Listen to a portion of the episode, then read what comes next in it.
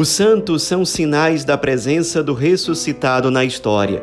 Hoje, dia 4 de janeiro, celebramos Santa Ângela de Folinho. Nossa santa de hoje nasceu na cidade de Folinho, na Itália, uma cidade que fica perto de Roma, no ano de 1248, portanto, alguns anos depois da morte do grande São Francisco de Assis. Ela nasceu numa família nobre, rica, mas uma família que na prática era uma família pagã não conhecia praticamente nada sobre o Evangelho, não tinha prática religiosa e, embora ela fosse uma jovem alegre, muito bonita, digamos assim, prendada, ela não tinha virtudes cristãs propriamente ditas. Acabou casando com um jovem, também de família nobre, um cavaleiro muito rico.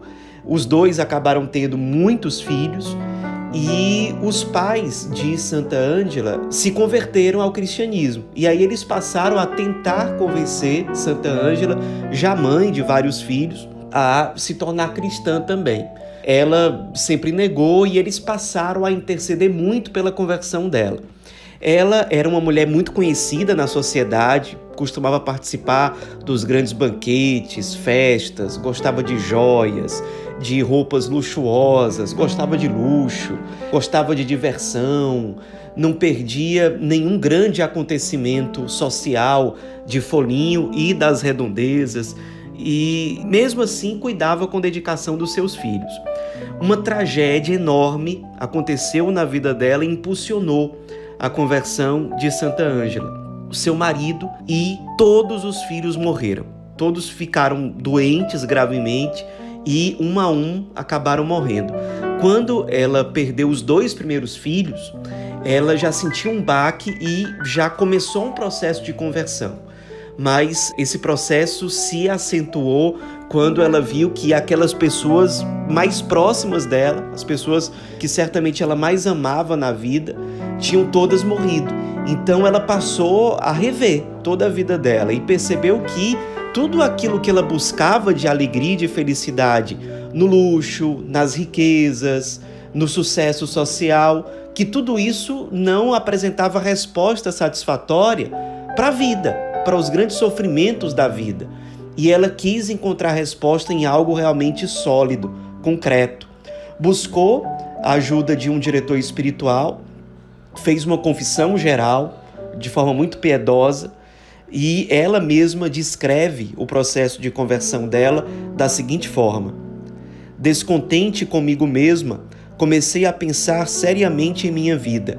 Deus me mostrou os meus pecados e minha alma encheu-se de pavor, prevendo a possibilidade de minha condenação.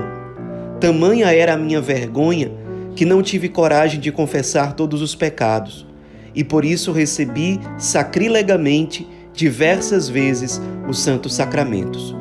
Fiquei com a consciência atormentada dia e noite. Pedi a Nossa Senhora que me conduzisse a um sacerdote esclarecido, ao qual pudesse fazer minha confissão geral. Minha oração foi ouvida, mas não senti tanto amor a Deus quanto arrependimento, dor e vergonha dos meus pecados. Num outro momento, ela também confessou ao seu diretor espiritual de forma mais detalhada as etapas que levaram o seu processo de conversão de fato a acontecer. E ela disse o seguinte: Eu, Ângela de Folinho, tive que atravessar muitas etapas no caminho da penitência e da conversão. A primeira foi me convencer de como o pecado é grave e danoso. A segunda foi sentir arrependimento e vergonha por ter ofendido a bondade de Deus. A terceira foi me confessar de todos os meus pecados. A quarta, me convencer da grande misericórdia que Deus tem para com os pecadores que desejam ser perdoados. A quinta foi adquirir um grande amor e reconhecimento por tudo o que Cristo sofreu por todos nós. A sexta, sentir um profundo amor por Jesus Eucarístico. A sétima, aprender a orar especialmente rezar com amor e atenção o Pai Nosso. A oitava, procurar e tratar de viver em contínua e afetuosa comunhão com Deus. Depois desse contato que ela teve com seu diretor espiritual, que marcou uma etapa importante na sua conversão, inclusive o diretor espiritual dela era um santo chamado de Santo Arnaldo. Ela decidiu, depois da sua confissão geral, fazer uma peregrinação até a cidade de Assis, onde São Francisco havia vivido e onde o corpo dele estava enterrado. Ali em Assis, ela decidiu dar todos os seus bens aos pobres. Depois, ela ingressou na terceira ordem franciscana, consagrou a Deus a sua viuvez, fez os votos de pobreza e de castidade e com grande humildade, com grande espírito de penitência e de oração, ela decidiu-se viver em profunda comunhão com Jesus crucificado. A meditação da paixão, morte e ressurreição de Jesus estavam ali no centro da sua espiritualidade pessoal. Jesus apareceu misticamente para ela várias vezes, ela se tornou uma das maiores místicas da história da igreja, e nessas aparições, Jesus propôs a ela que ela se unisse mais perfeitamente ao crucificado. Então ela teve muitas experiências místicas de sentir no próprio corpo as dores do crucificado, de amá-lo profundamente e de oferecer esses sofrimentos, essas dores, esse amor ao crucificado pela expiação dos pecados, pela salvação das almas, se unindo à obra redentora do Cristo. E além disso, ela sofreu muito, ela mesma diz que mais do que os sofrimentos das dores físicas que ela tinha, nesses momentos de êxtase, nesses momentos místicos, ela sofreu com tentações diabólicas. O demônio várias vezes quis convencê-la a voltar para a vida velha, voltar para os prazeres mundanos, a deixar tudo, a abandonar os votos religiosos, a quebrar o voto de castidade, a viver novamente na impureza.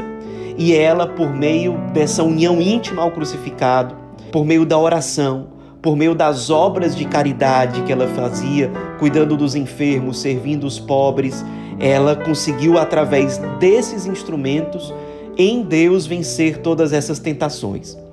Essas experiências místicas que ela viveu na intimidade da alma dela estão relatadas num livro chamado Experiências Espirituais, Revelações e Consolações da bem-aventurada Ângela de Folinho. Esses escritos, em parte, foram por conta de um sonho que ela teve, em que São Francisco pedia a ela que voltasse a Assis e escrever suas experiências, e também, em grande parte, porque o diretor espiritual dela deixou por escrito os relatos que ela verbalizava para ele. Então, tudo isso foi reunido nesse livro que se tornou, durante muitos séculos e até hoje, uma grande fonte de inspiração para a vida religiosa consagrada, para todos aqueles que querem aprofundar a sua experiência mística com Deus. Ela, por conta do que está relatado nesse livro, recebeu o título de Mestra dos Teólogos, porque aquilo que ela viveu e que ela experimentou em tudo isso ensina aos teólogos de todos os tempos, sem dúvida nenhuma.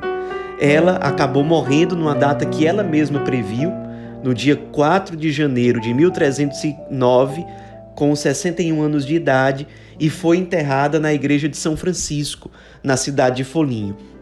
Nos inspiremos na vida dessa santa mística que teve um processo muito profundo de conversão a partir de uma grande dor e de um grande sofrimento que ela experimentou ao perder o marido e os filhos todos.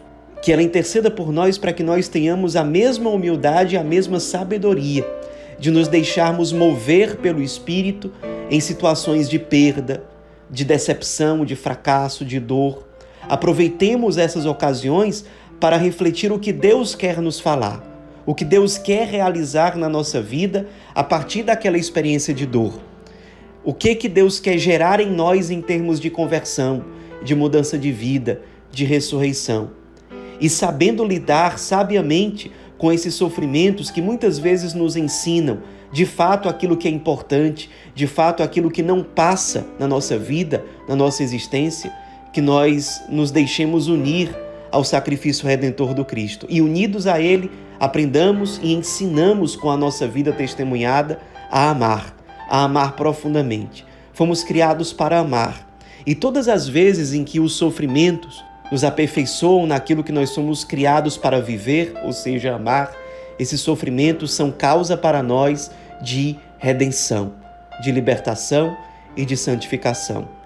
Santa Ângela de Folinho, rogai por nós.